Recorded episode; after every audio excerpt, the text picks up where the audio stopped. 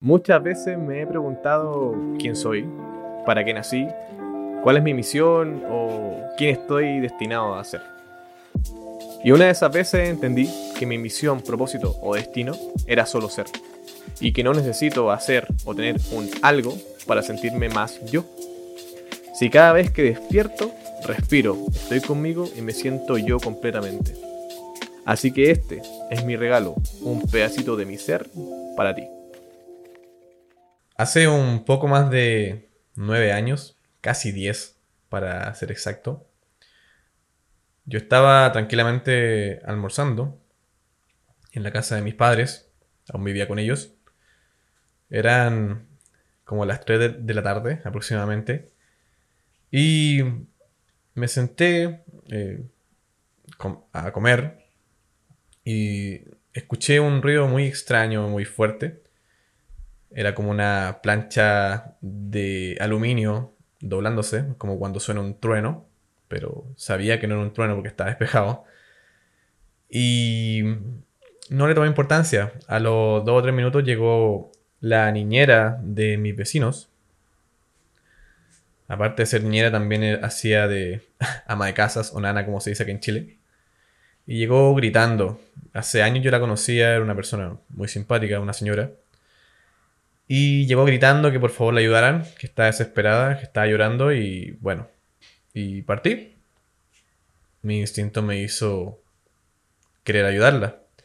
También en la casa del lado de mis padres creció mi, mejor amigo de toda la vida, como, como mi hermano, y también salió, porque escucho los gritos.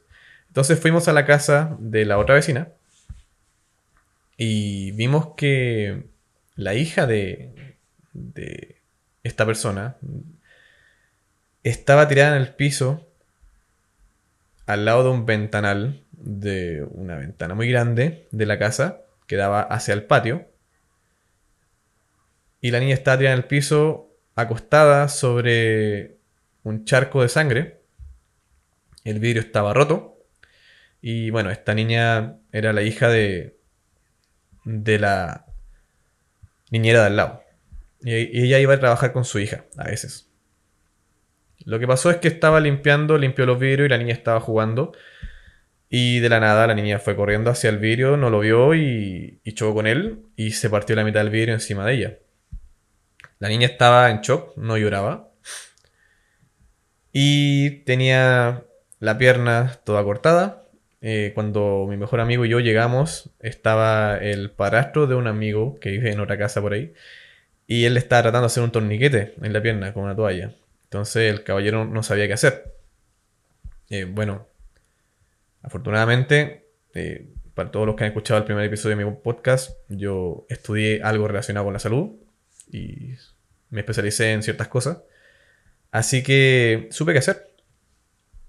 La, me saqué el cinturón, le hice un torniquete, paró un poco la sangre. La niña tenía corte en todo el cuerpo. Estaba acostada boca arriba, con las piernas afectadas. Y bueno, la pierna que está toda cortada estaba estirada para hacer el torniquete. Y tenía cortes en los labios, en los brazos. El corte del labio le llegaba, era tan profundo que se le veía el diente desde afuera.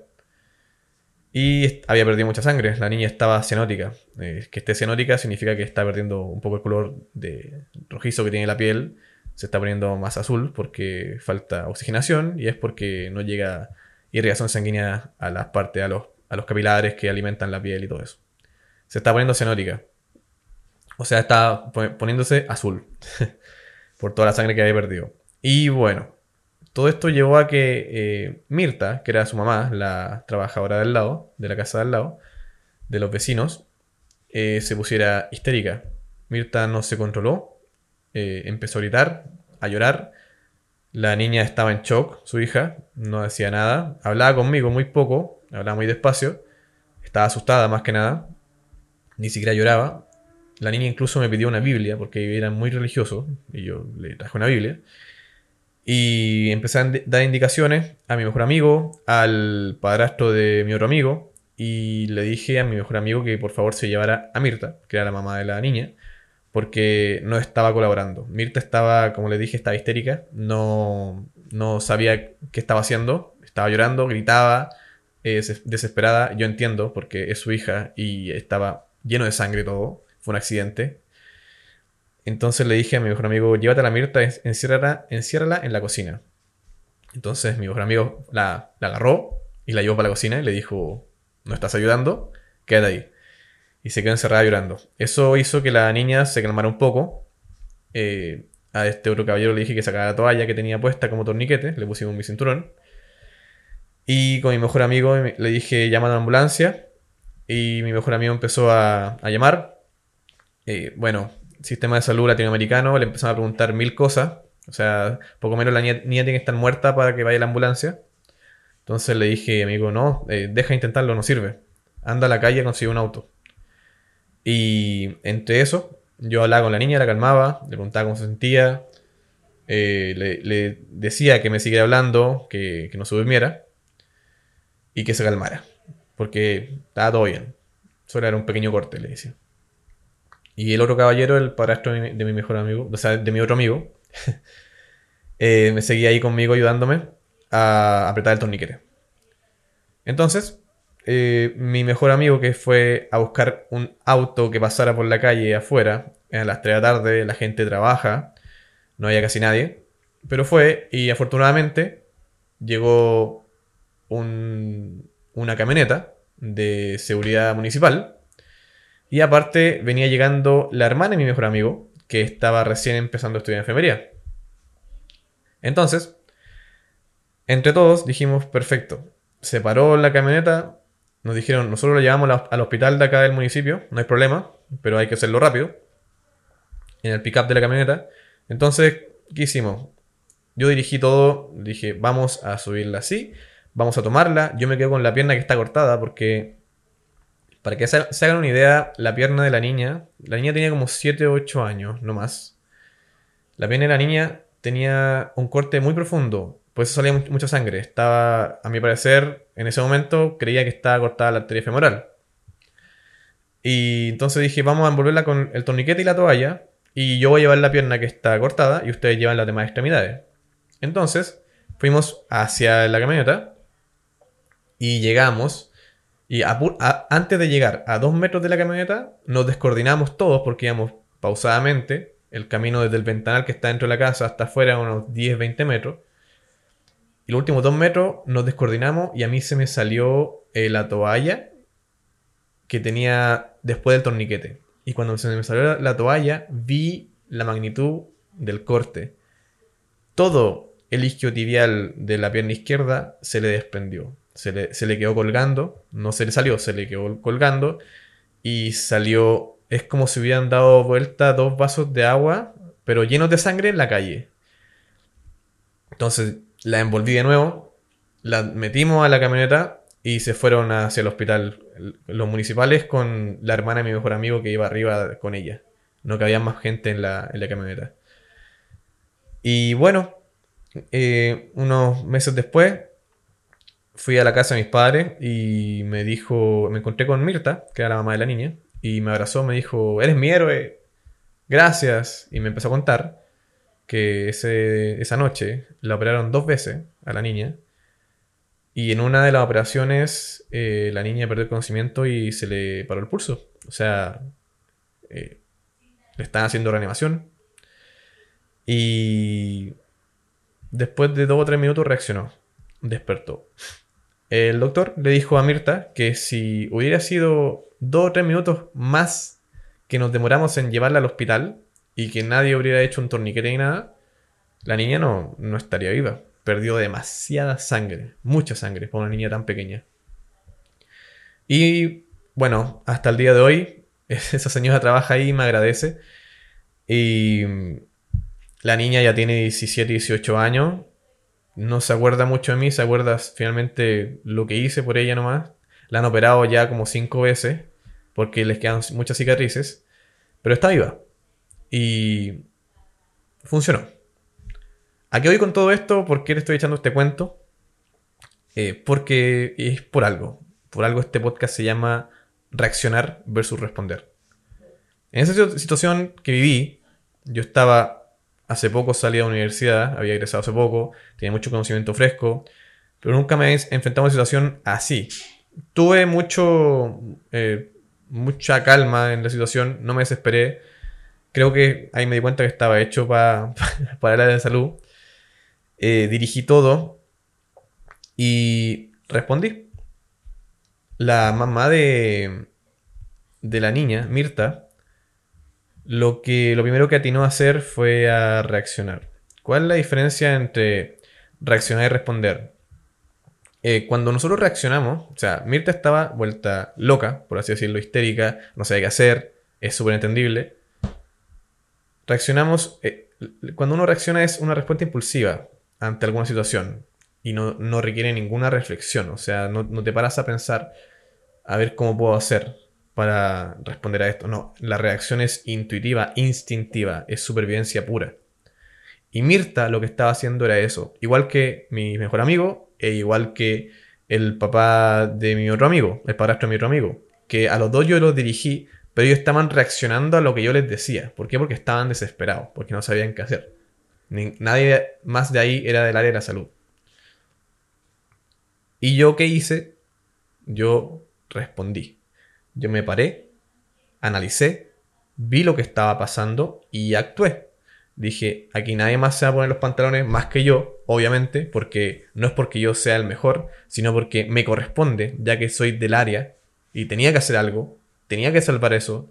Yo vi mucha sangre, dije, esta niña es pequeña, puede morir si pierde más sangre, así que dije, tengo que hacer algo. Y empecé a responder. A mí se me hace muy fácil para esas situaciones responder, pero hay mucha gente que no. Y no está bien ni mal, solo es así. Como esa situación de Mirta, que reaccionó, que no se controlaba,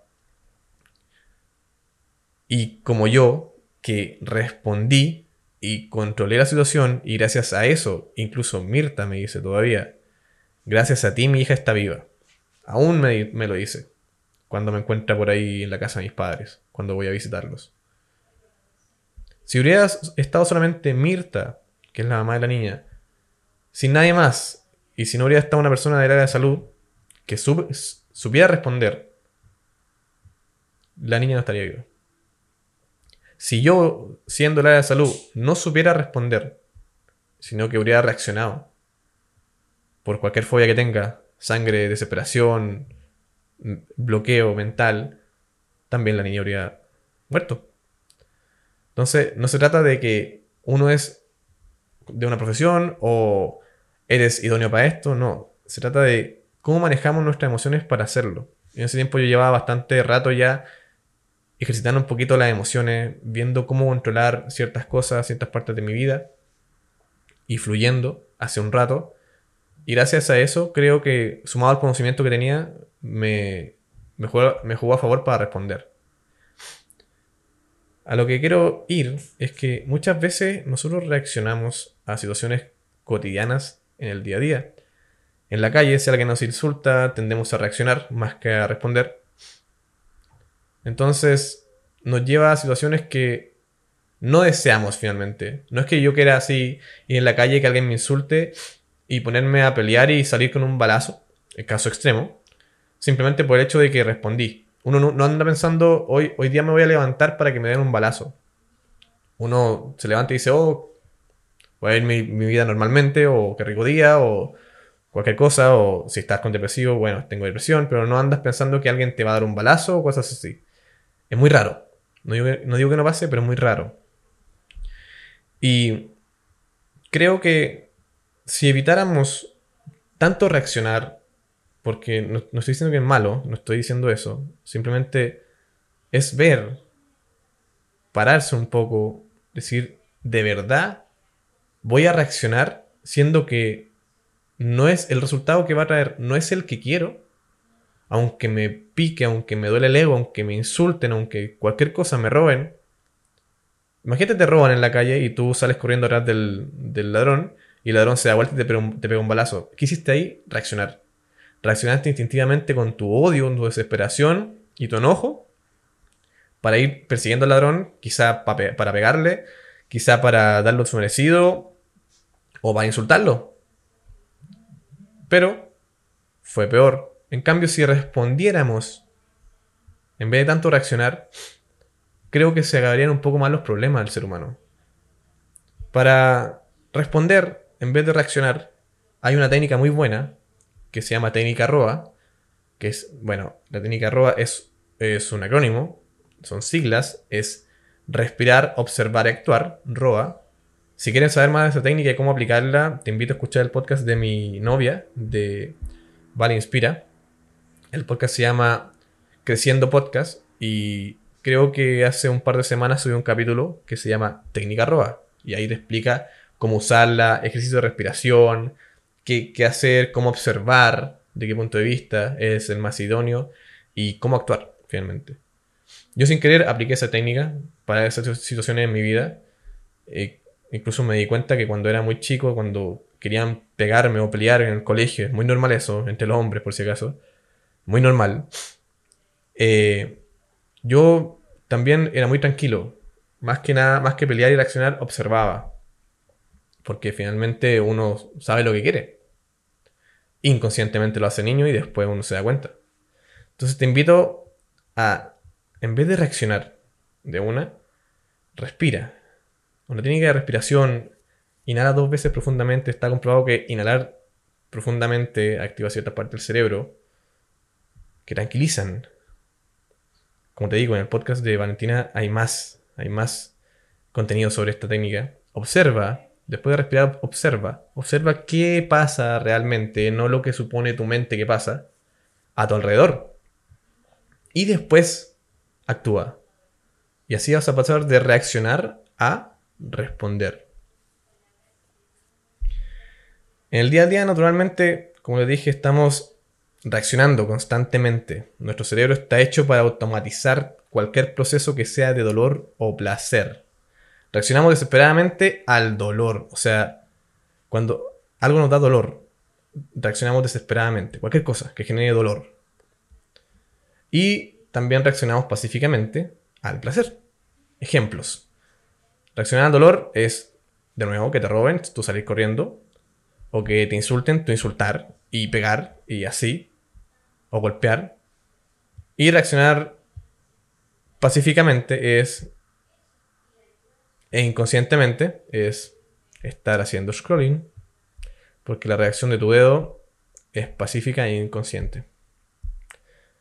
Entonces, por placer, sigues haciendo scrolling. Así de simple.